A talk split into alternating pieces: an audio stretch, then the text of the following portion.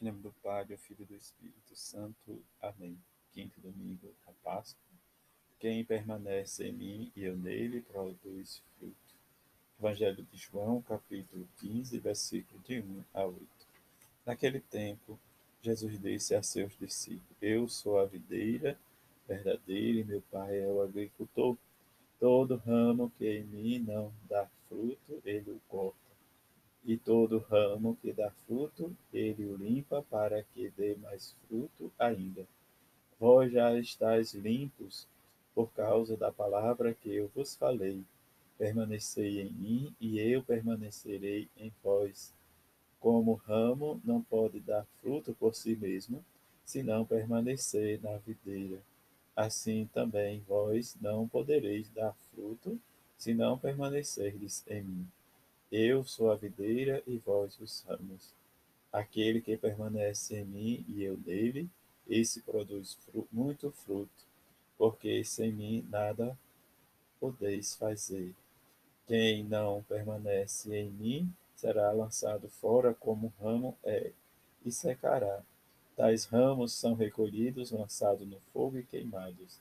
Se permanecerdes em mim e minhas palavras permaneceres em vós, Pedi o que quiserdes e vos será dado. Nisto meu Pai é glorificado, que deis muito fruto e vos torneis meus discípulos. Palavra da salvação, glória a vós, Senhor. Neste domingo, em que iniciamos o mês dedicado à Mãe de Jesus, que possamos lembrar e crescer da nossa vocação, mas também da nossa devoção à Mãe de Jesus.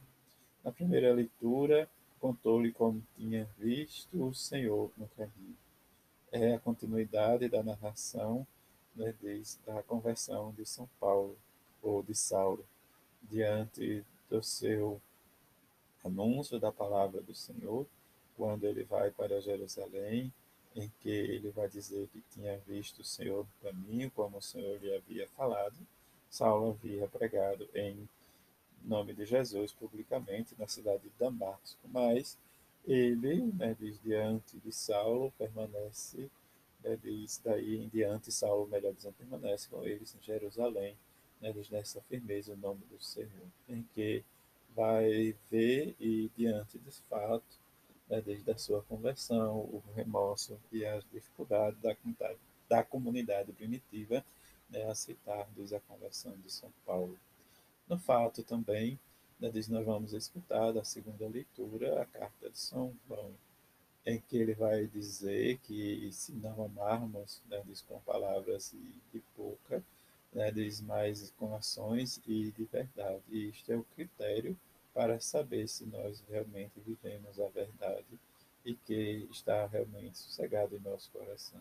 Pois o nosso coração nos acusa, é Deus que é maior que o nosso coração. Precisamos conhecer todas essas coisas. Neste termo, precisamos também da confiança em Deus. Por isso, né, dizer retorna de novo a nos chamar a atenção a questão de guardarmos os seus mandamentos e fizer o que é do seu agrado, que seja a caridade. Diante do seu mandamento, precisamos crer no seu Filho Jesus Cristo e amar de acordo com, de novo, o mandamento para que ele permanecemos em Deus e Deus permanecemos realmente com Ele. Deste fato, vai nos levar realmente, né, diz, em caminho em direção ao Evangelho de hoje, a videira e os ramos. Desta videira e dos ramos, Jesus nos convida a permanecer neles sempre. E a nossa permanência vai nos levar ao nosso crescimento e, diante do nosso crescimento, viver né, este amor, esta caridade. É o Senhor ressuscitado que está no nosso meio e que nós, né, diz, precisamos testemunhar em favor diz, dos, da igreja e sermos colaborador né, do reino de Deus para o seu crescimento. E diante do crescimento, o Senhor ressuscitado se apresenta né, diz, como videira, né, diz, aquele que vai dar vida e força aos ramos. Se lembrarmos do Evangelho do ano passado, ele fala, nos falou que era o pastor. Diante desses exemplos, nós possamos permanecer, crer, né, estar próximo, né, diante dessa proximidade, ver o vínculo da unidade. Isso em que cada um de nós somos chamados também a dar nossa vida em prol do reino. E se nós não produzirmos, como nos diz Jesus, o Pai, ele nos corta, mas se produzirmos, ele vai fazer esta limpeza para que vivamos a nossa fé.